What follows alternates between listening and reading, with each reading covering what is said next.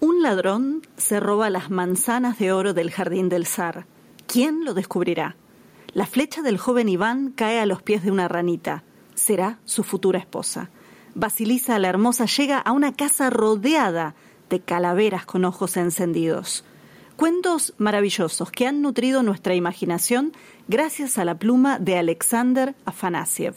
De él y de estos cuentos hablaremos hoy en Iberoamérica de Cuento. Comenzamos.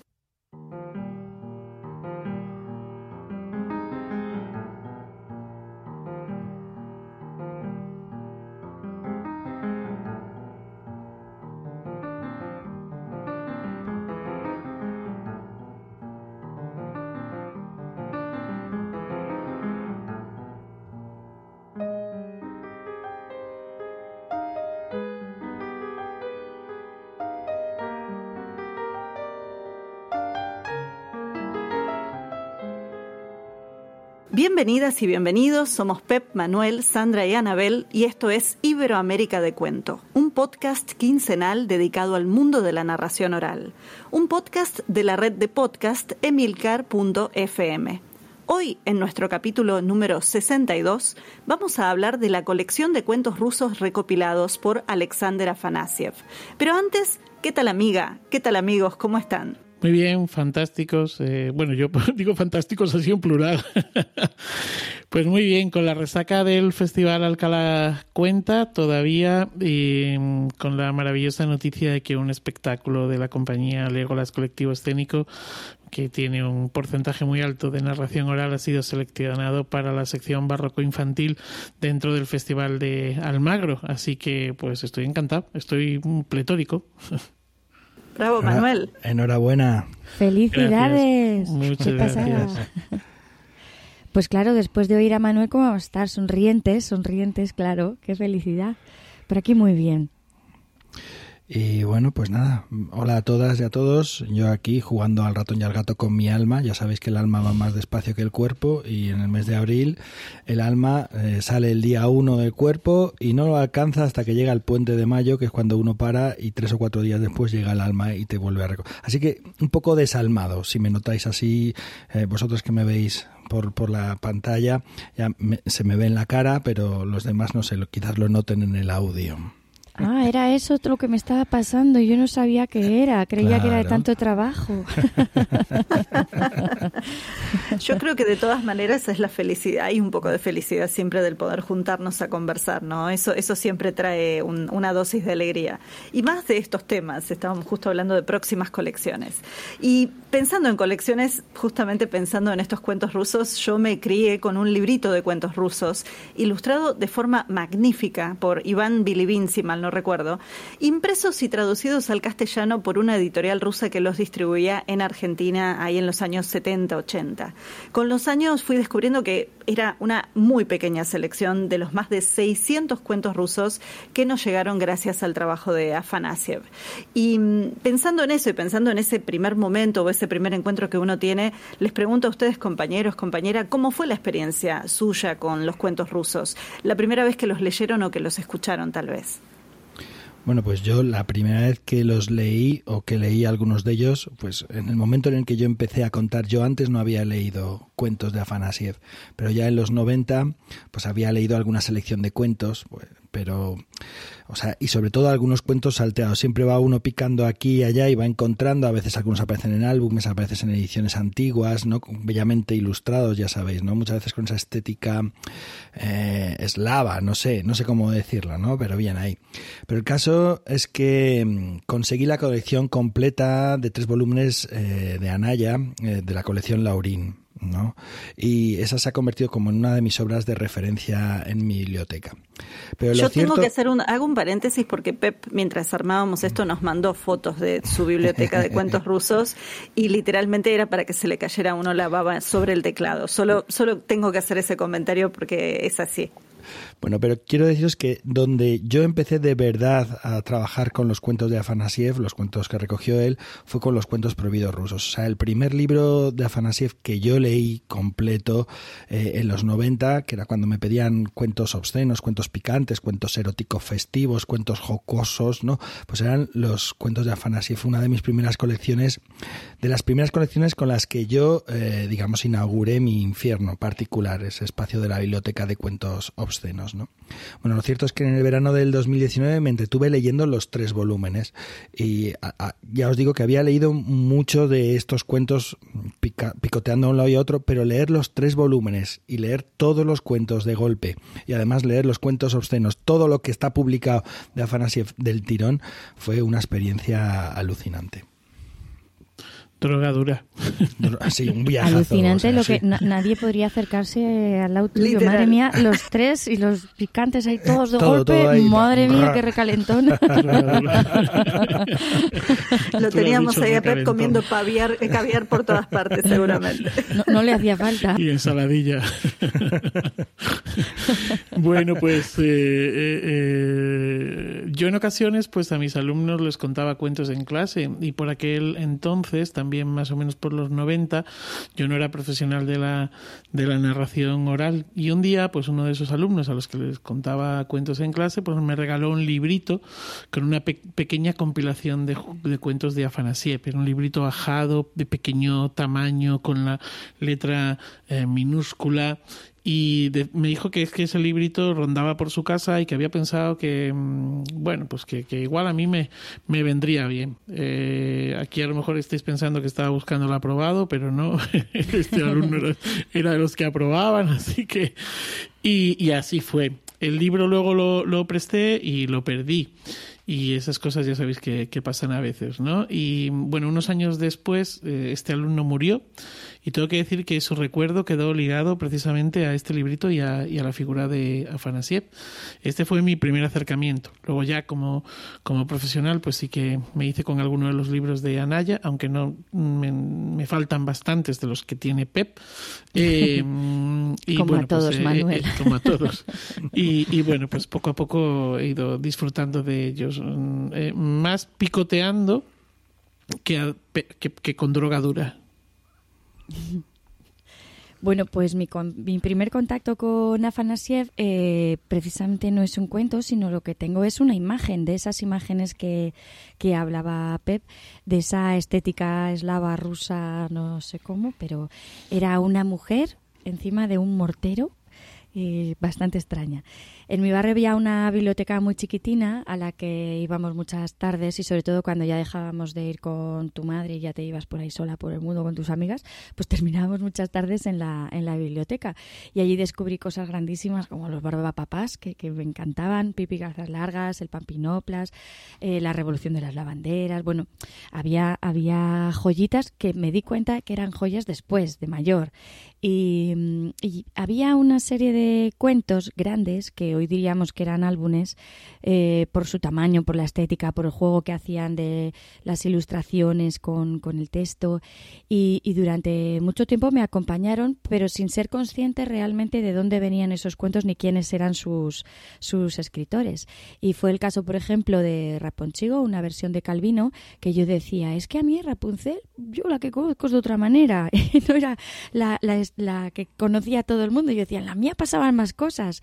Y, y, luego ya de adulta encontré ese, ese álbum de, de, Calvino, de la versión de Calvino.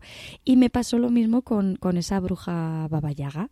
Y, y, de mayor dije, ahí va, pues la que va encima del mortero y esta que me, me llama tanto la atención se llama babayaga, pero yo ni siquiera me acordaba del nombre. Sobre todo lo que tenía era la imagen de esta mujer. Y, y, por cierto que me encantaba, porque yo recuerdo haber leído o, haberlo mirado, ya no sé si lo leía o solo lo miraba muchas veces y me aterrorizaba al mismo tiempo. O sea, era lo mismo, era esa, ay, quiero verlo y al mismo tiempo, ay, no, no sé.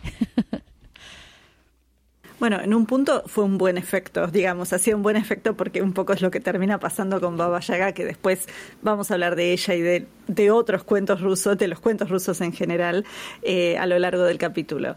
Em, y es verdad, o sea, es, después de todo es el personaje que termina diciendo huelo sangre rusa, ¿no? Y ahí los hombres tiemblan dentro de sus botas, ¿no? Y se tienen que esconder o algo, si no es que se enfrentan a ella. Pero bueno, también vamos a enfocarnos no solamente en los cuentos, sino también en la persona detrás de los cuentos, en este Alexander Afanasiev o Afanasiev, que lo vengo pronunciando de distintas maneras porque la gente lo llama de distintas formas.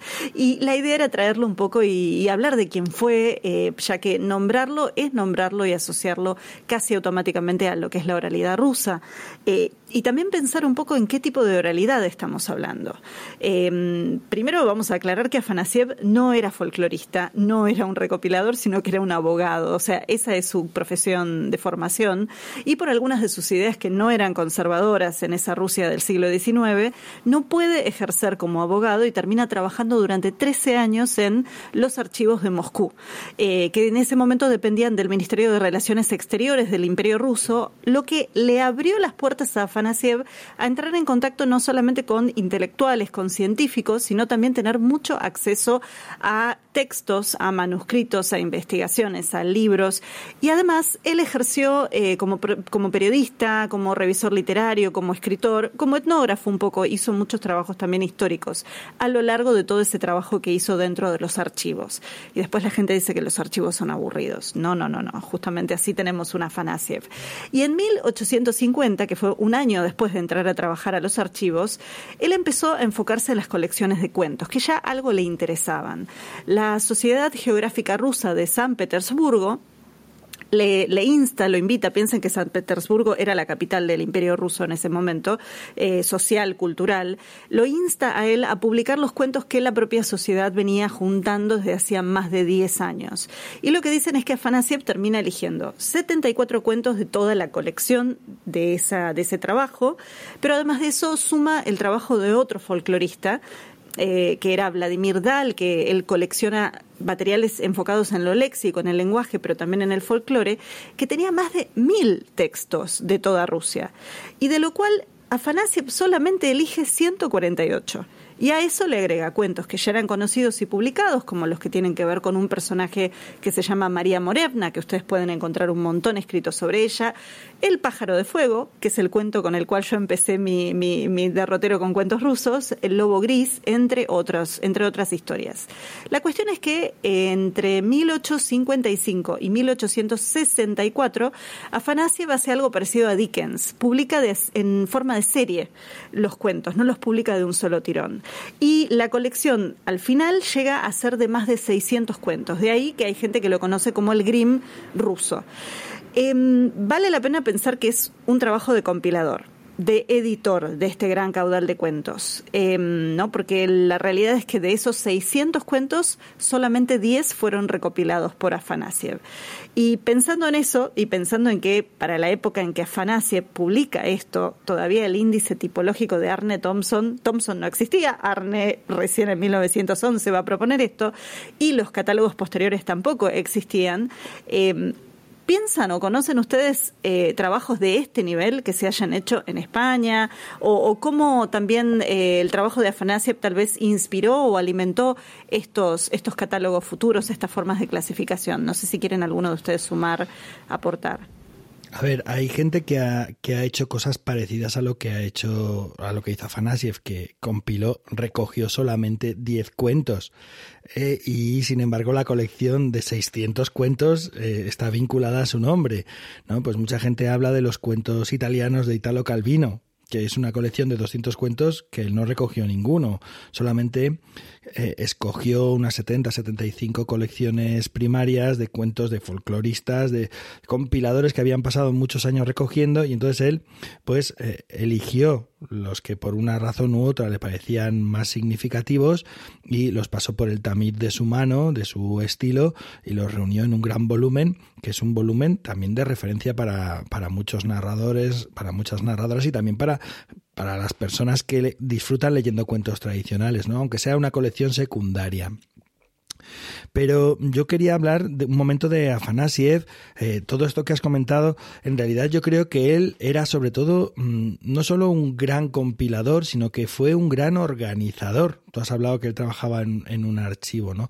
Piensa que el catálogo tipológico que tú has citado de, de Antia Arne eh, se inspira, o sea, en la ordenación que hace de los tipos de cuentos, se inspira en la ordenación que ha hecho Afanasiev de los cuentos rusos. Es decir, los tipos de cuentos de animales, los tipos de cuentos maravillosos, religiosos, cuentos novela, todo eso, eh, sigue la misma estructura que ha hecho Afanasiev. Es decir, Antiarne se fija en Afanasiev y dice, bueno, pues esto me vale esto me vale, aunque sean criterios dispares, porque ¿por qué los maravillosos? Porque aparecen las hadas, vale, y entonces en ¿por qué los de animales? Porque están protagonizados de animales, muy bien, entonces vamos a ver, eh, en los cuentos de hadas que aparecen animales, ¿dónde van? Eh, sin ningún problema. ¿Cómo lo ha hecho Afanasiev? Así, pues vamos a ello, ¿no?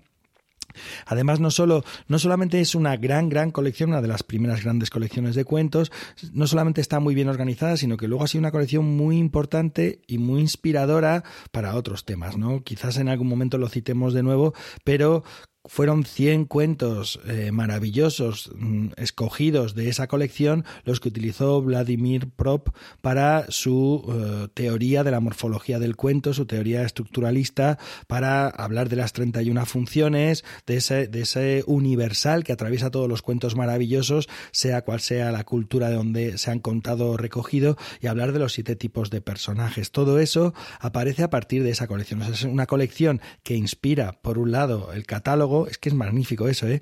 Y por otro lado, eh, las eh, teorías estructuralistas, que ya sabéis que los del catálogo y los de las estructuras no se llevan muy bien.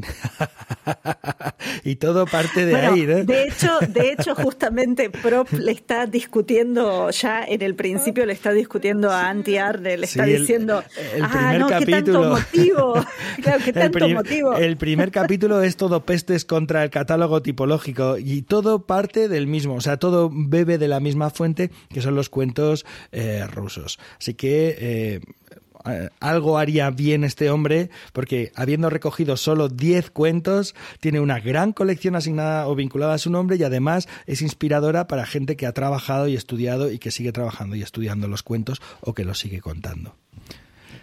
Y lo que decimos, eh, nos han llegado 600, pero vete a saber cuántos debió manejar y cuántas versiones debió manejar. Eh, que, eso es una cosa que se queda detrás y que nunca nos enteramos realmente de cuántos cuentos debía haber en, su cabeza, por ejemplo, ¿no?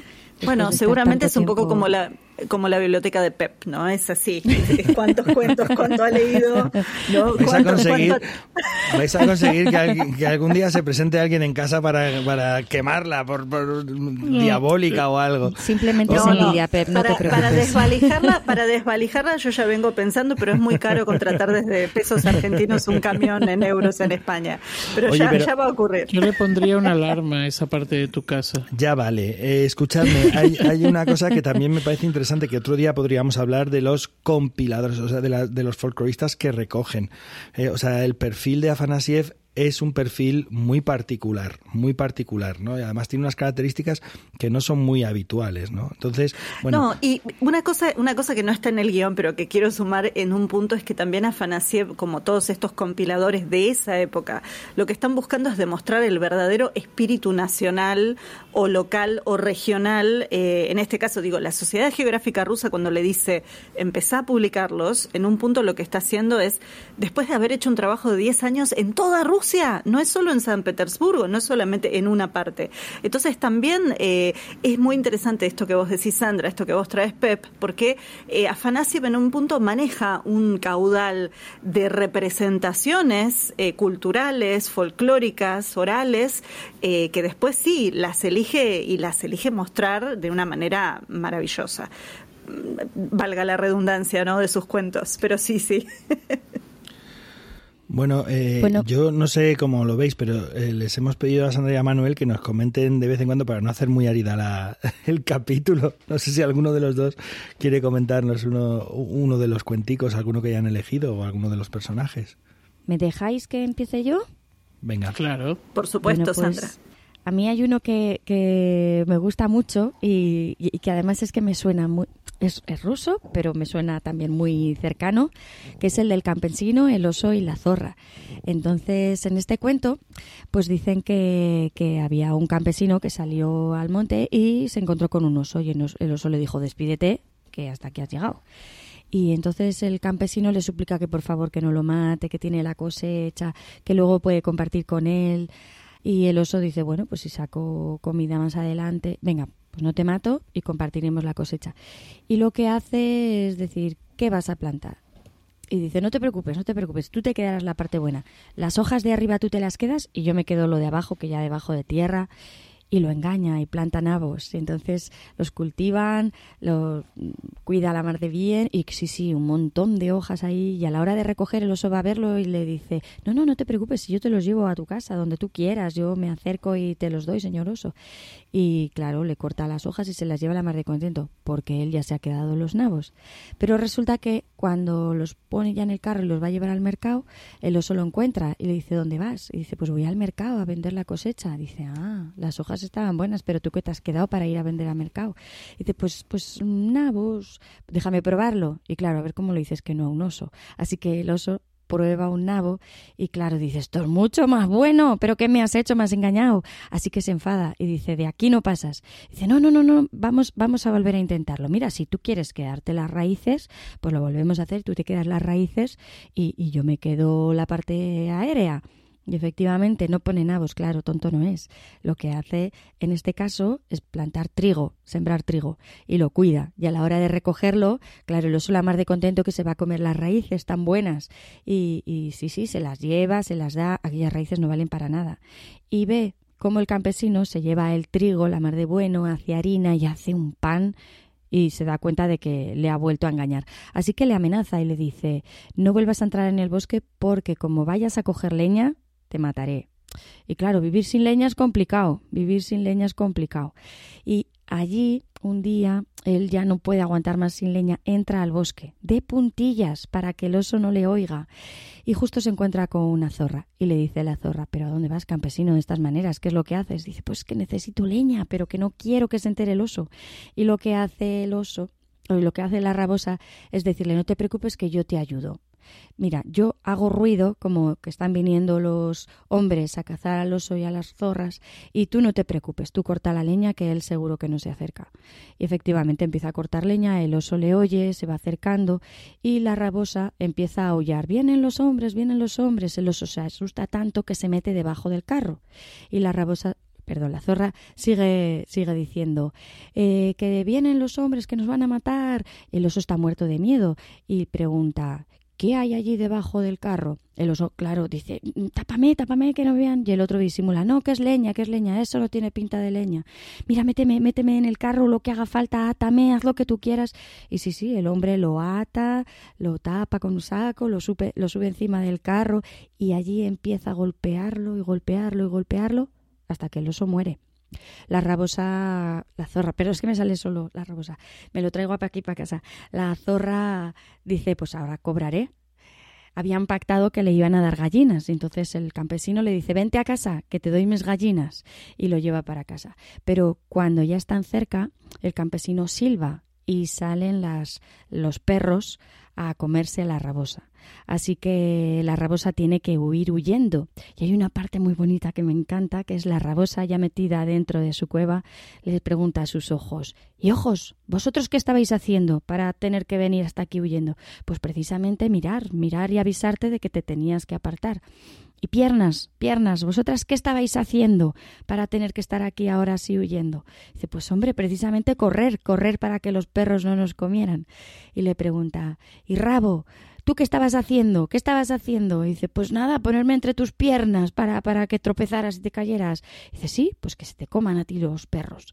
Y saca la, la cola a la puerta de la madriguera y se la comieron los perros. Impresionante, Sandra, impresionante. Qué bien. A mí este cuento me encanta porque hay un cuento con la primera parte que me contó Elías Mairal, que, bueno, los que me habéis oído muchas veces, es como mi, mi narrador favorito de los que he entrevistado y me contaba precisamente un cuento así, de era con patatas en lugar de nabos y con trigo y, y pues bueno, esos cuentos que llevas contigo y cuando encuentras otras versiones dices, ay, mira qué majo los rusos. Es muy interesante. perdón, no, no, que son como varios cuentitos atu distintos. Tienen atus distintos. Es como estos cuentos Rosario que dicen, ¿no? Que van metiendo distintos... Pequeños trocitos. Distintos capítulos, sí. Que se podría, me imagino, engarzar más, ¿no? Pero que está magníficamente, es que es muy redondo como está hecho, claro. Claro, mm. por eso yo digo, mm, estaría chulo ver realmente los originales que tuvo Afanasiev si él los unió o si ya venían así unidos o, o cómo Afanasiev tuvo 10 originales. no lo olvidéis. Pero incluso en esas, de esas compilaciones que él trabajó, de esas. Bueno, algo de eso vamos a responder acá dentro del guion porque eh, tiene que ver con algo del trabajo que él hizo eh, pero no, no me quiero adelantar, no me quiero adelantar. Igual es una buena pregunta la que estás haciendo vos, Sandra. Cuando mm, él registra los cuentos folclóricos y los publica, esto en el siglo XIX, no era la primera vez que se conocían cuentos folclóricos rusos. La primera publicación que hay de cuentos folclóricos rusos va a ser en el siglo XVII, o sea, en el 1600, y va a ser en Inglaterra, tanto para cuentos como para canciones. Ahora, ¿por qué en inglés y no en ruso? ¿Por qué fuera del país? O sea, ¿por qué, ¿qué es lo que pasa? Y hay varios expertos, incluyendo el propio Roman Jacobson, que es el que trabaja todo el tema de la lingüística estructuralista, hablando de prop, que eh, una de las cosas que dicen es que la literatura rusa estuvo muy subordinada, la escritura muy subordinada por siglos a la iglesia. O sea, todo lo que era por escrito del siglo XII al siglo XVII va a ser cuestiones religiosas, vidas de santos, vidas de personas pías, leyendas devocionales, oraciones, sermones, discursos eclesiásticos y crónicas de monasterios. El pueblo, ruso sí tenía una ficción propia, muy original, muy abundante, pero era a través de la oralidad. Y em, la difusión siempre era por la transmisión oral. La idea de usar la palabra escrita para algo secular o laico era algo totalmente ajeno. Era el siglo XVII, que justo cuando estos ingleses están publicando estos primeros cuentos rusos en Inglaterra, eh, justamente Pedro el Grande estaba haciendo una gran reforma en Rusia y algo de todo esto, de la transformación social, también transforma algo de, ese orden, digamos. Por un lado, la tradición oral que ya era el entretenimiento no solamente de, de, la gente del campesinado, sino también del zar, de los boyardos, o sea, de la nobleza. Eh, en esta reforma empieza a aparecer eh, algunos otros elementos. ¿no? La, oralidad estaba, era una oralidad interclase, como digo, nacional, porque se contaba en todas partes, tenía muchas formas, y había diferencias entre esto oral y escrito que tenían que ver con esto, con no lo social, sino con la función, cosa que no pasa en otros países, porque la escritura va a tener que ver con las clases altas y lo oral con las clases bajas. En el siglo XVII empieza a haber algunos cambios en Rusia, o sea, todavía no tenemos a Afanasiev, eh, pero algunos cambios y reevaluaciones de estas cuestiones de lo escrito y lo oral. Entonces empieza a aparecer una poesía más noble, no solamente o sea, escrita, una literatura, mm, los primeros esbozos de algo escrito de, desde la nobleza. Pero la oralidad sigue presente y es más, hay una mm, hay un texto que, que, lo tengo acá en inglés, pero que bueno, justamente una de las cosas que dice, así traducido de forma muy, muy, muy grosso modo, es que, eh, por ejemplo, Iván el Terrible, uno de los más, eh, o sea, zar por un lado, pero además se convierte en un héroe popular de la cultura rusa y de los cuentos, eh, tenía, por ejemplo, tres ancianos ciegos que lo seguían todas las noches para contarles cuentos junto a su cama. O sea, estos narradores. Y no era solamente él, sino que mucha gente se encargaba de contratar narradores que eran personas con gran habilidad y estas personas eh, contaban estas historias. Es más, en un momento una publicación de alto nivel introduce cuentos folclóricos y los críticos la destrozan. Dicen, el campesino más simple podría sin problemas inventar 10 o más de estas historias. Que se impriman es un desperdicio de papel, de pluma, de tinta y del trabajo del imprentero. Entonces, el folclore es lo oral, no puede ir a lo escrito, ¿no? Como que aparece esa barrera todavía tan marcada antes de Afanasiev. Eh, en, ese sentido, Pep, vos querés decir algo. No, es, es solamente que como ese desprecio, digamos, por lo popular, aunque no solamente es eso, o sea, ha sido contando una trayectoria muy interesante, mm, igual que ocurrió aquí, pues yo que sé, en la Edad Media, cuando lo escrito estaba en los conventos o en algunos palacios, algunos nobles que tenían sus eh, bibliotecas. Lo que pasa que, claro, esto ya en el siglo XVII, XVIII, XIX, donde la imprenta ya estaba funcionando, la cosa tiene una cierta, o sea, es algo más peliagudo, ¿no? Pero eh, de alguna manera el desprecio por lo popular ha sucedido en muchos otros lugares. Por ejemplo, cuando aquí en España llega Aurelio Espinosa, padre, que vino en 1920 a recoger, bueno, alucinó, mm, quedó completamente eh, eh, en shock porque vio la cantidad de gente que conocía cuentos, la, la variedad de esos cuentos, la riqueza de esos cuentos y que nadie le diera importancia. O sea, ya hacía más de 100 años que la fiebre de los Grimm había contagiado a muchos compiladores y folcloristas de toda Europa y del resto de Europa, o sea, y de otros, de otros continentes. Y aquí en España apenas eh, Cecilia Boll de Faber, Fernán Caballero, había hecho un intento de colección de cuentos tradicionales, literaturizados, apenas el padre de los Machado con la Biblioteca de las Tradiciones Populares y, este pequeño grupo de eh, entusiastas de las, de las sociedades del folclore, pues frexnense, bética, eh, de Andalucía, de Extremadura, ¿no?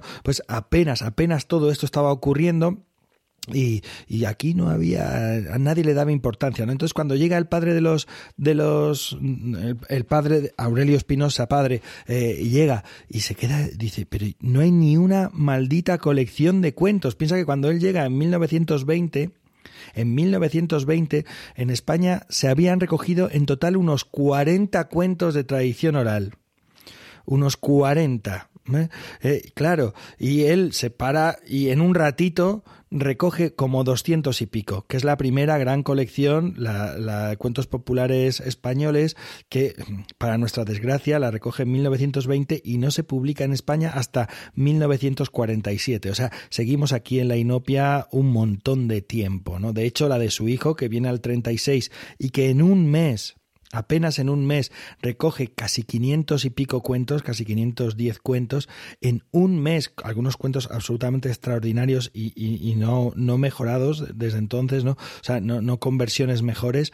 Mm, eh, cuando él recoge esos cuentos en 1930, hasta 1980 no se publican en España. Entonces esto resulta muy trágico. Y es porque, bueno, en fin, esto todo el mundo lo hace, ¿no? Ahora, ¿qué pasa? Se han ido muriendo los viejos, han ido llegando las pantallas y cuando la gente ha dicho, ostras, esto del folclore, esto de los cuentos tradicionales a lo mejor son importantes, pues ya no hay a quien andar grabando, ¿no? O muy poca gente conoce ese tipo de cuentos o ha disfrutado de los viejos que le contaran. Bueno, algo de esto estaba pasando, o sea, un poco en Rusia, en otro nivel, porque en realidad sí había mucho respeto por la oralidad y el folclore, pero estaba muy naturalizada. Entonces era, no, no, mm, eh, porque justamente si hasta la nobleza, recién Pushkin va a ser uno de los primeros que en la poesía va a empezar a dedicarse a hablar de, de, de algunas leyendas o de algunos cuentos tradicionales y los va a poner en la poética, pero, pero sí, es Afanasiev el primero que realmente hace este trabajo de compilación eh, de, lo que otros ya venían haciendo y buscando, ¿no? Un poco lo que venimos conversando.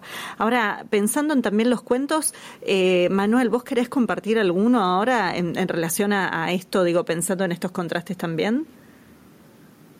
Estás en mudo. Todavía. Sí, bueno, no sé si en relación a, esto, pero a mí hay un personaje que es el personaje este de, de Baba Yaga, que aparecía antes cuando Sandra también comentaba al principio su, su primer acercamiento a, a Afanasiev, Afanasiev, AFA para los amigos. Y, y ese, este personaje, este, persona, este personaje de Baba Yaga es muy interesante, ¿no? Ya solamente esa descripción de, de que tiene los dientes de acero, una pata, una pierna normal, la otra de hueso, la nariz ganchuda, eh, etcétera, etcétera, pues es, es, tremendo. Pero luego además eso de que vaya viajando y viviendo ahí en ese, encima de ese mortero almirez, eh, y la casa con, con patas de, de, gallina. Que por cierto, miré información sobre esto y parece ser que pudiese estar inspirado en los pueblos eh, finoúgricos que estaban asentados en los Urales, porque parece ser que para evitar que los, los animales se los comieran durante la noche, pues tenían, eh, bueno, durante la noche, durante el día tenían las, las casas elevadas, ¿no? No sé si como la casa del árbol, pero es que, es que tenés, eh, está bueno lo que traes porque las casas elevadas sobre lo que se llaman palafitos, que son estas construcciones de altura, eh, sí, y todavía se pueden ver en Rusia isbas, que son ese tipo de casas. Lo que pasa es que no tienen patas de gallo o de gallina, como la de, la de Baba Yaga es bastante particular en ese sentido, mm. pero está buenísimo cómo, cómo traes esa inspiración de los Urales, Manuel. La, el personaje de Baba Yaga tiene así como dos, dos acentos. Uno sería el acento de bruja, total, ¿no? Eh, y otro es el acento de, pues casi de un personaje que, bueno, que sí, que da un poco, bueno, da un poco mucho miedo por todo ese contexto que tiene, pero que ayuda, ayuda al, al personaje en cuestión. Eh, la primera vez que apareció este personaje fue en 1755 en la gramática rusa de eh, Lomonosov y aparece en muchos cuentos de Afanasiev. Y yo voy a hacer así una, una síntesis muy, muy breve del cuento de eh, la rana Zarevna. ¿no? Dice que había un padre eh, un, que tenía tres hijos y entonces les dice que ha llegado el momento de que busquen esposa. Y los saca al campo y les dice lanzad una flecha. Y donde caiga la flecha, pues con la persona, la mujer que haya allí, os tenéis que casar. El primero lanza la flecha, el mayor lanza la flecha y cae en la torre de una casa noble, de un boyardo. Y, y, claro, pues, pues, pues, pues se va, se casará con ella. El segundo lanza la flecha y cae en la puerta de la casa de un comerciante, con lo cual, pues también eh, es, es, buena fortuna lo que le ha pasado. Y el tercero, que tiene nombre Iván, que es un nombre que aparece una y otra vez, ¿no? Iván lanza y cae en un pantano. Y entonces, claro, va para allá y lo que se encuentra es una rana. Y vuelve y le dice al padre, pero ¿y me tengo que casar con esto? Sí, sí, sí, sí, sí. Hala, a casarse todo el mundo. Así que se casan, los tres. Y hay un momento en el que el padre dice, pues a mí me apetece un pan blanco. Decidle a vuestras mujeres que me hagan un pan blanco. Y, y, claro, pues este dice, joder, pero ¿cómo van a hacer un pan blanco una rana, no? Entonces llega triste, compungido a casa y la rana le dice, ¿qué te pasa? Y él le dice, pues que, que mi padre me ha hecho este encargo. dice, tú no te preocupes, échate a dormir y no te preocupes. Él se echa a dormir y durante la noche ella se quita la piel de rana, se convierte en la eh, bella Basilisa y, eh, y entonces pues eh, da unas palmadas y, y, aparecen unas sirvientas que confeccionan, hacen, elaboran ese pan blanco, que fue el pan más delicioso que al día siguiente el padre se llevó a la boca. Pasa un tiempo y el padre dice, pues yo quiero una, no recuerdo ahora mismo si es una alfombra o una tela, y entonces dice, o una, una capa, dices tú, Anabel, una capa, una camisa, se me resistía el micrófono. Una, una camisa. camisa. Sí, sí, y, sí. y entonces, bueno, pues él, claro, vuelve otra vez, triste, compungido. La rana le dice, pero ¿qué te pasa? Pues me ha pasado esto. No te preocupes, échate a dormir. Entonces él se, se, echa a dormir y ocurre lo mismo, ¿no? Apare llama a la sirvienta, las sirvientas se ponen a tejer, le tejen pues, la mejor camisa. Y el padre rizando el rizo dice, vamos a hacer una cena, que vengan vuestras mujeres, vamos a cenar los, los siete juntos. Y este dice, joder, ¿cómo voy a hacer esto? Vuelve a casa, le dice, ¿qué te pasa? Pues me pasa esto, le dice a, a su mujer rana. Dice, no te preocupes, mira, vas a ir tú y cuando escuches unos truenos vas a decir que estoy a punto de llegar. Así que él se, bueno, pues se, viste para la fiesta, va a la fiesta y cuando llega a la fiesta pues tiene que soportar, claro, allí están sus hermanos con sus supermujeres y él tiene que soportar las burlas, le empiezan a decir, hombre, haberte te la traído en un caldero con agua o envuelta en un, en un paño mojado, ah, tampoco será para tanto, tal. Entonces empiezan los truenos, la tormenta, dice, bueno, mi mujer está aquí. Ella lo que ha hecho es que se ha quitado la piel y ha aparecido allí en un carruaje impresionante y demás. Claro, todo el mundo se queda totalmente eh, deslumbrado por lo que allí eh, ha ocurrido, ¿no? Eh, y entonces, bueno, pues en, el, el, el, el, Iván se queda así con la mosca detrás de la oreja y entonces lo que hace es que llega a la vuelta de la cena, llega a la casa antes que ella, descubre la piel y dice, ya está, quemo la piel y solucionado el problema. Al quemar la piel, pues llega ella y dice, ¿pero qué has hecho? Eh, y entonces le explica que tiene un encantamiento y que, que eso se iba, y la piel iba a desaparecer sola. Sin embargo, ahora pues, pues no iba a ser así. dice, mira, si, si me quieres de verdad, tendrás que buscarme, tendrás que comerte tres panes de hierro y caminar y desgastar, que esto me parece muy, muy, muy bonito, desgastar tres botas de hierro se convierte en cisne y se va. Y es bueno, pues, pues nada, se, se pone las botas de hierro y se pone a, caminar y para buscarla, ¿no? Y va pasando el tiempo, se encuentra con un anciano y el anciano este le da un objeto que también yo me, llama mucho la atención, una pelota. Le da una pelota y entonces le dice, mira, tú tira la pelota, bueno, obviamente le cuenta todo lo que ha ocurrido y le dice, yo te voy a ayudar, tú tira la pelota y sigue la pelota, no te preocupes que la pelota... Entonces esa idea de la pelota rodando y que nunca para, ni con piedra, ni con rama, ni con nada, ¿no? La pelota va caminando, caminando, va rodando, mejor dicho, y entonces rodando, rodando llega hasta la, una casa que tiene unas patas de gallina, que tiene cráneos alrededor. Es la casa de Baba Yaga. Él que aquí es muy interesante porque él conoce la fórmula. En otros cuentos se desvela la fórmula por la que Baba Yaga entra en su casa. Pero aquí Iván conoce la fórmula, ¿no? Y entonces dice eso de date la vuelta, mira hacia el bosque y demás. Entonces él entra dentro de la casa y Baba primero tiene una reacción así de ah, aquí huele a hombre, ¿qué, qué haces aquí? Y esto le dice, mira, dame de comer, tengo un problema muy grande, dame de comer permite que me bañe y te lo cuento. Y entonces, pues nada, él se asea, le da de comer y se lo cuenta. Y Baba Yaga dice, ay, pues es que tu mujer está a punto de casarse con otra persona, eh, pero yo no sé dónde está. Sigue, sigue la pelota que te llevará hasta la casa de mi hermana Baba Yaga. Hay tres babayagas. Y entonces él sigue la pelota, llega hasta la siguiente casa y en la siguiente casa le dice, yo no sé dónde está, eso lo sabe porque es babayaga mm, pequeña, babayaga mediana, babayaga mayor. Pasa exactamente lo mismo que en la anterior y le dice, sigue la pelota. Él sigue la pelota y llega hasta la casa de la babayaga mayor. Y la babayaga mayor le dice, madre mía, qué complicado lo tienes, porque tu mujer está a punto de casarse. Tienes que seguir la pelota que te llevará hasta un bosque donde hay una casa, donde hay una bruja. Y esta bruja está tejiendo, cuando tú entres, comenzará a tejer en el uso un hilo de oro. Antes de que el hilo de oro termine de salir del uso, tienes que coger el uso, romperlo por la mitad, tirar la punta del uso por delante y el resto del uso por detrás de ti. Y entonces podrás encontrar a tu mujer. Él lo hace, sigue la pelota, llega allí, se encuentra con la bruja, entra, dribla a la bruja, le arrebata el, uso y hace lo que, lo que le ha dicho, ¿no? Y, y bueno, pues eh, rompe el uso y pueden volver de nuevo a, a reencontrarse con ese padre y esos hermanos y cuñadas tan espectaculares. Pero fijaos, es que eh, son cuentos larguísimos que pues, se podrían estar contando, me imagino, durante horas y que en realidad, eh, así, así por encima, es como que tienen dos o tres cuentos engarzados, porque el principio, el de la novia rana, es, el, es un tipo, ¿no? Es el 402, si no recuerdo mal.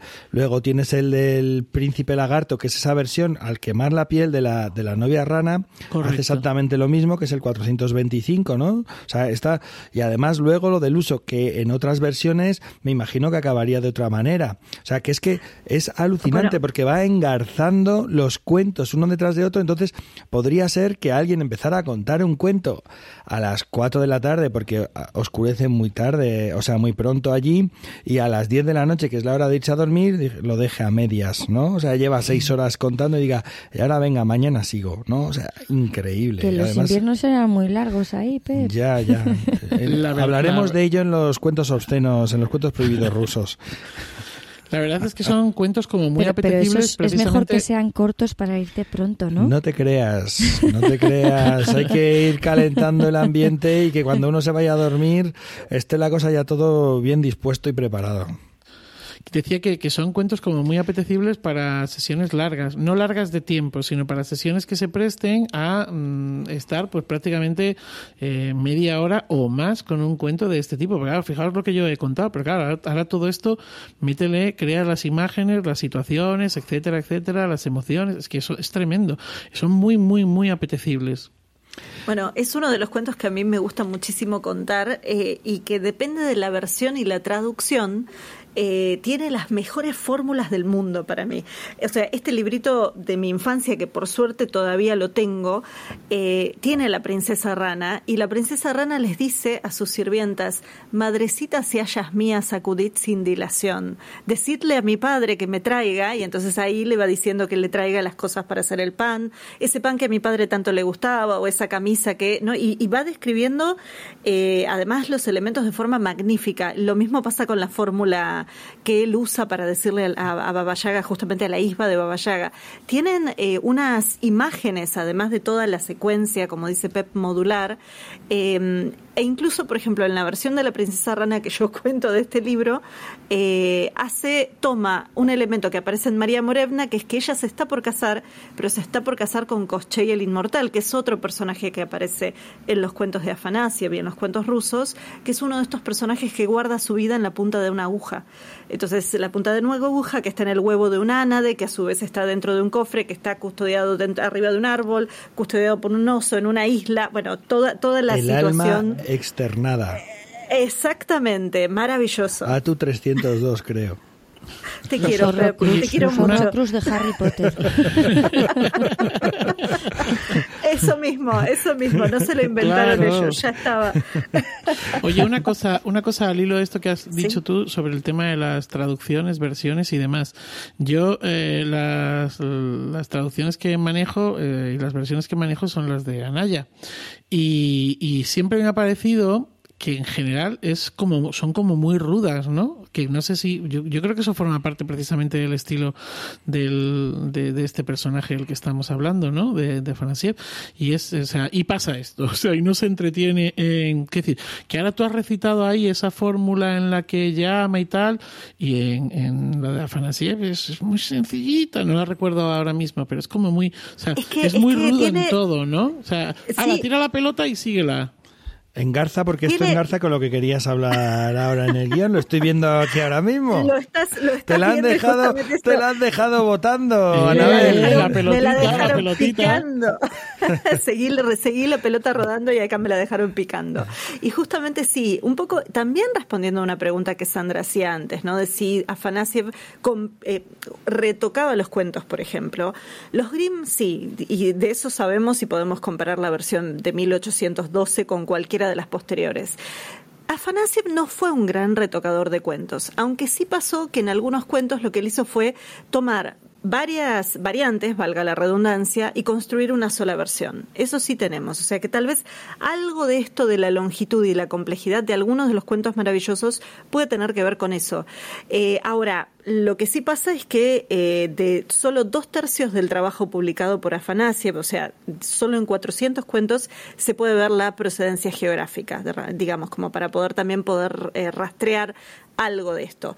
Afanasiev en ese momento lo que estaba buscando perteneciendo al romanticismo era más el cuento y lo colectivo, lo folk, justamente, eh, y no tanto lo individual. Y posteriormente, no muy lejos en el tiempo, eh, otros folcloristas rusos lo que empezaron a decir fue, no, el texto de los cuentos folclóricos tiene que ser inviolable, hay que estudiar todo o sea, incluyendo al narrador, registrar no solo lo colectivo, sino al individuo, hablar de las circunstancias sociales y psicológicas en que la canción o el cuento fue escuchados, eh, y así de repente lo que tenemos es un trabajo muy fuerte de folcloristas y lingüistas rusos enfocados en narradores y escuchadores.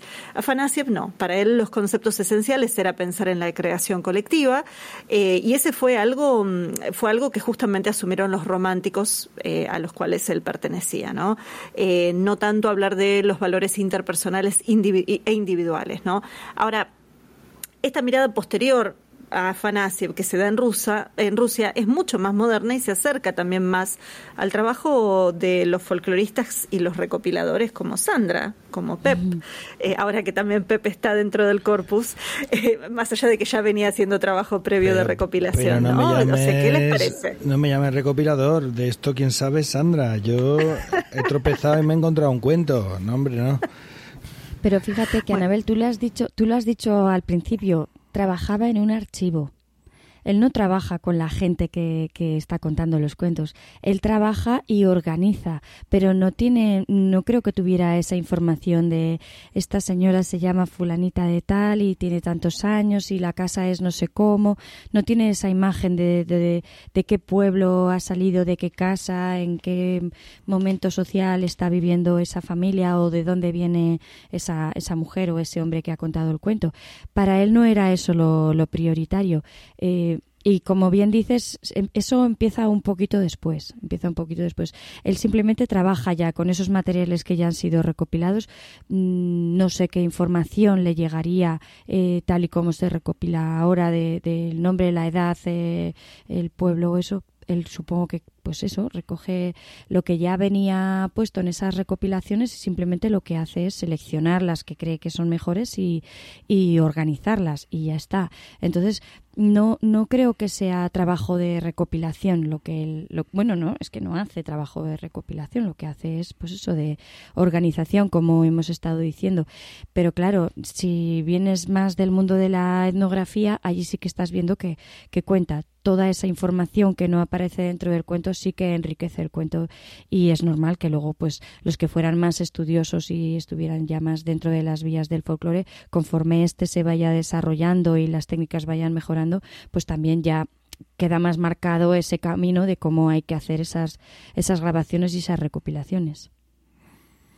Creo que es tal cual decís, un, una, una cosa que quería sumar es que hay algunas excepciones de contemporáneos de la época de Afanasiev que logran poner más allá de, digamos, una nota al pie de quién fue quien le contó los cuentos o tal vez hacer referencia a una sola persona, porque es verdad, en ese contexto y en ese periodo en particular no buscaban eh, la identidad individual de, la fuente, ¿no? O sea, hablar de, realmente la persona con la cual se interactuaba.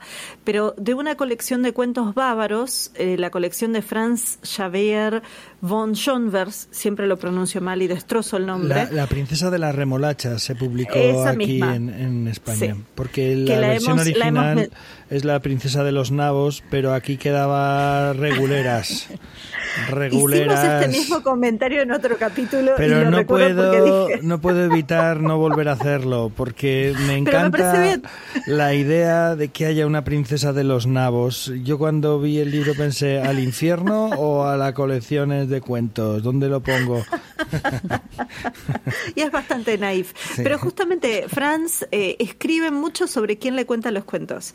Eh, es interesante, pero lo hace más como un etnógrafo, o sea, lo hace como un diario de viaje, en paralelo a lo que él recoge. Entonces, no siempre está muy asociado al, al cuento mismo, ¿no? Sí, Afanasiev fue un compilador Yo y creo, un gran editor. Creo que debería haber un punto ahí, quizás seguramente Sandra podríamos hablar muchísimo más sobre esto y Sandra podría contarnos mucho más, pero tiene que haber un punto, ¿no? Por ejemplo, en el corpus de la, de la Universidad de Jaén, el corpus de literatura oral se transcribe tal cual, si hay reiteraciones, si hay eh, si hay tal, o sea, se transcribe tal cual, casi si de pronto suena, se le escapa un eructito, se pone también, se transcribe todo tal, tal cual, ¿no?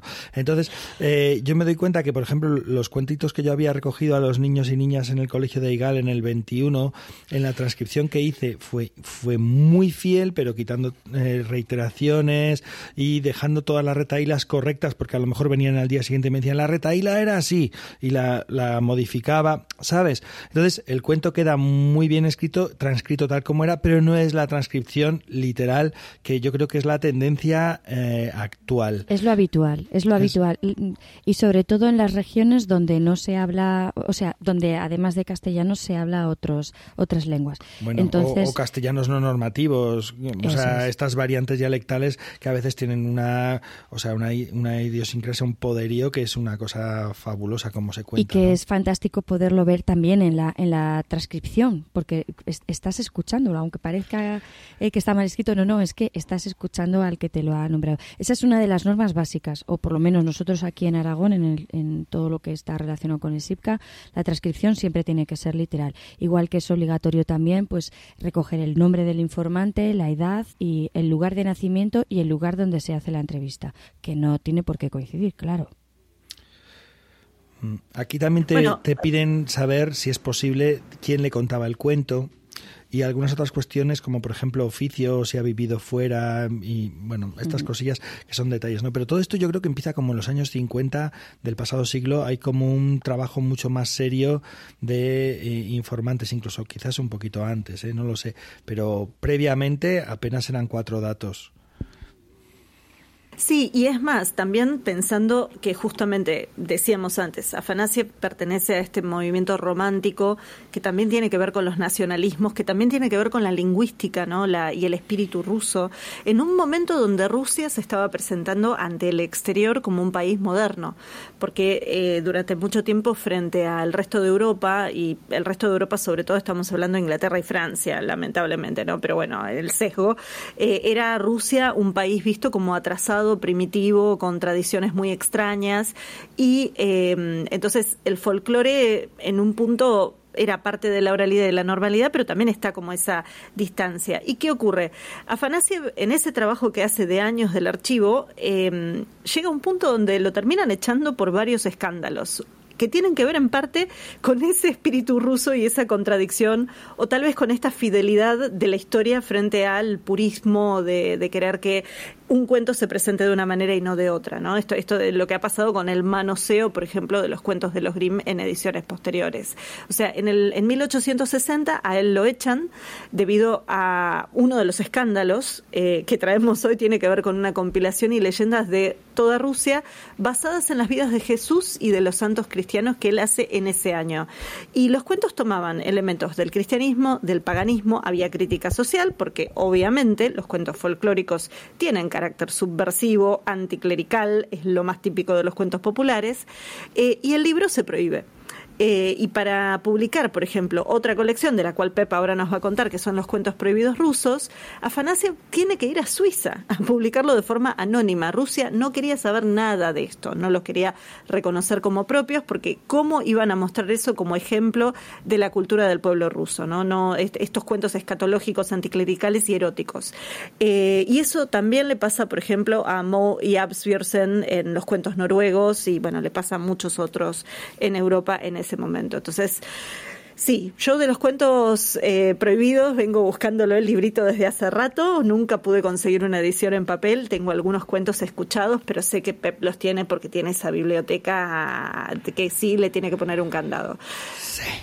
Bueno, a ver, la colección de 600 cuentos que recogió, bueno, que recogió, que ordenó, que compiló, Afanasiev no se pudo publicar completa, como dices. Pues hubo 164 o sea, 164 de esos cuentos fueron considerados impublicables por, por ser obscenos además obscenos, fuertemente obscenos. O sea, es eh, la obscenidad, no hay ningún cuento en el que haya menos de cuatro polvos y donde se digan las barbaridades más bárbaras que os podáis imaginar, porque las noches son muy largas, el aburrimiento es mucho, el vodka puede que se acabe, pero los cuentos tienen que continuar, ¿no? Bueno, el caso es que un año después de su muerte, en 1872, se publicaba por fin en Ginebra, en Suiza, una selección de 77 de estos textos censurados y que eran considerados impublicables y se publicó con el título de, a ver cómo, es que mi ruso no lo tengo muy, muy engrasaico, a ver qué tal, con el título de Rouskia Zavednia Skazki. La palabra Zavedni puede traducirse como secreto o prohibido siempre relacionado con lo reservado o lo confidencial. Por eso, en su traducción a otras lenguas, a veces el libro se ha publicado como cuentos prohibidos rusos o cuentos secretos rusos. Sin embargo, pues con el paso de los años, para esta colección acabó imponiéndose el título de, de cuentos prohibidos rusos. Y esta denominación de cuentos prohibidos acabó por clasificar a un tipo de cuentos del corpus general de los cuentos folclóricos. Esto mismo que tú decías, ¿no? Así, en, en, 2019 en España, eh, Ana Griot, los libros de las malas compañías, publica la colección de cuentos prohibidos noruegos, con esta colección de cuentos recogida en el 19 por Abshorsen, Moe y Nautela, ¿no? Entonces, claro, no es que estos cuentos se, se titularan así, sino que ya estos cuentos obscenos eh, cuando se publican, se publican con ese calificativo de prohibidos, de secretos, y a partir de ahí hay muchas colecciones de cuentos similares que se publican de esa manera. Es como que se categorizan con esa etiqueta, ¿de acuerdo? Bueno, en mi infierno yo tengo dos ejemplares de los cuentos prohibidos rusos. Una edición de Caro Raggio de 1927 que se traduce directamente del ejemplar de la Biblioteca Nacional de París, el publicado en 1883 en Heilbronn, titulado Cuentos secretos traducidos del ruso. Por tanto, mantiene todavía el anonimato del autor, no se sabe quién fue el compilador. Y la otra edición que tengo, la de los años 90 del pasado siglo, con una nueva traducción, porque ya sabéis que cada época tiene su traducción, y está publicado por la editorial Alborada. Es decir, la primera edición que tengo se titula Cuentos Secretos y la segunda edición que tengo, 70 eh, años después, Cuentos Prohibidos, que ya, digamos, ese, ese nombre se ha, se ha contenido. Pero quiero que entendáis que estos solo, solamente son, eh, parten de aquel primer volumen de 77 cuentos que se publicaron en Francia. O sea, ha sido una traducción de aquel primer volumen. Por lo tanto, si había 164 cuentos impublicables y solo conocemos 77, compañeras, compañero, hay unos cuantos cuentos obscenos que no se han publicado. No sé si se han publicado en algún sitio, pero desde luego en España no se han publicado. Las colecciones que hay, que yo conozco o que yo he podido manejar, son solamente esos 77. Aquí. Bueno, será cuestión, será cuestión de rastrear y ver. En inglés, por ejemplo, no hay ediciones nuevas digitales. Las que hay son en papel, así que todavía tampoco pude rastrear y hay que ver qué pasa con las traducciones al francés. Pero bueno, Hemos traído un montón de aspectos de Afanasiev y yo creo que todavía nos quedaría para seguir hablando, ¿no? El, el, de este universo de personajes que él trajo, que varios estuvimos mencionando, de eh, algunos elementos que son muy distintos a la tradición oral que aparece en otras partes de Europa, que viene circulando. Eh, es más, en un momento se hace como una especie de análisis y un tercio de los cuentos rusos de Afanasiev no tienen repetición en los motivos del catálogo tipológico de, Arne Thompson Uter. Un tercio. O sea, directamente. Hay otro tercio que sí tiene cosas en común y bueno, ahí hay, pero digo, como que ya ahí estamos hablando de elementos únicos, muy interesantes, también las influencias que recibieron la puesta en valor de la oralidad típica de estos cuentos, eh, el trabajo que Afanasiev hace al publicarlos en ruso, la influencia de su obra, que como Pep decía, la morfología del cuento de Prop nos va a traer, digamos, muchísimo para poder seguir trabajando la estructura del cuento, pero para eso necesitaríamos como otra hora más y ya no la tenemos. Así que lo que vamos a hacer es invitar a quienes nos están acompañando en este episodio, a nuestros oyentes que siempre están ahí fielmente escuchando y comentando, que exploren este caudal de historias y, bueno, quedarnos con ganas de más para después seguir compartiendo. Y por eso lo que los invito a mis compañeros y a mi compañera es a irnos despidiendo. Ay, qué penica despedirse ya. bueno, eh, que se me ha quedado corto, que se me ha quedado corto el, el capítulo. Eh, un disfrute y sobre todo, pues eso que como siempre pasa, que mm, aprendo mucho con vosotros. Así que muchas gracias y nada, nos vemos en los cuentos. Me apunto a lo que dice Manuel. E, e, es un gusto oíros y, seguir aprendiendo cada día que, nos reunimos. Pero es verdad, eh, a mí se me ha hecho corto, ¿sabes por qué, Manuel? Nos ha faltado venga a hablar de 77 cuentos que echan cuatro polvos. Ha faltado uno, Pep, ha faltado uno. Me voy a quedar con las ganas. Un cuento? No, un cuento, un cuento. Ah. Bueno, luego cada uno en su casa que se apañe y haga lo que quiera, pero me ha faltado un cuento. Hay un cuento obsceno, pero los que tenéis que comentar los cuentos obscenos seréis vosotros. La, próxima vez, si queréis, hacemos una cosa, quedamos en mi casa, hacemos un club de lectura y leemos los 77 cuenticos, los vamos comentando y a ver qué tal las circunstancias. Madre Mía, cómo, lo veis. Yo, veo, yo veo a Sandra muy animada. Muy animada. A mí no me deja mi madre. Lista tu madre a, casa de Pepe allí con los 77, saca los tres del tirón, los tres tomos y vas a ver tú. No pestañeamos en una semana. Yo creo que no, nos apuntamos mucha gente, así que después esto va a tener que ser un club colectivo. No sé, va a ser una orgía. ya, ya, ya, estoy entrando en profundidades, no sigo hablando. Así que con esta despedida, con esta Lo he dicho, lo he dicho, un placer, un placer. Eh, voy a despedirme yo, si me dejáis, que ha sido un placer también y aunque creo que en cuanto acabe el podcast el placer va a continuar. Muchas gracias compañeras, compañeros y esta experiencia, esta propuesta de hablar de colecciones creo que es interesante y si queréis la podemos retomar más adelante en algún otro capítulo con alguna otra colección que, que, nos apetezca, ¿os, parece? ¿Sí? Por, por supuesto. Ah, No, nada, sí, sí, que estupendo, estupendo. Sí, sí, yo creo que nosotros queremos seguir ahondando en esto, pero bueno, no sé si es con las colecciones o con los cuentos obscenos. Y ahora sí, para despedirnos oficialmente y no meternos en más profundidades, les recordamos que esto es Iberoamérica de Cuento, un podcast quincenal dedicado al mundo de la narración oral en Iberoamérica y realizado por Manuel Castaño, que no es mi primo, desde Alcalá de Henares, por Sandra Araguaz desde Huesca, por Pep Bruno desde Aigal. ¿Estás en Aigal en este momento, Pep? No, estoy en Guadalajara, ah. capital mundial del cuento contado. Pero mira, la estantería, ¿no ves que es distinta? está aquí. Tenés razón, no está, no está ahí con su super biblioteca, tenés razón. Y por Anabel Castaño desde Buenos Aires, que de vez en cuando necesita una brújula para orientarse de dónde está Pepe en este momento. He tenido el privilegio de coordinar este sexagésimo segundo capítulo del podcast y bueno, les recordamos que Iberoamérica de Cuentos forma parte de la red de podcast de emilcar.fm, que pueden consultar y comentar todos nuestros contenidos en las plataformas más importantes de podcasting y en emilcar.fm barra de cuento, donde tendrán acceso a nuestras cuentas de Twitter y Facebook. Gracias, J, como siempre, por tu sostenida labor. Gracias, Joan, por la música. Y gracias a ustedes por escucharnos, por acompañarnos y dar sentido a esto que hacemos.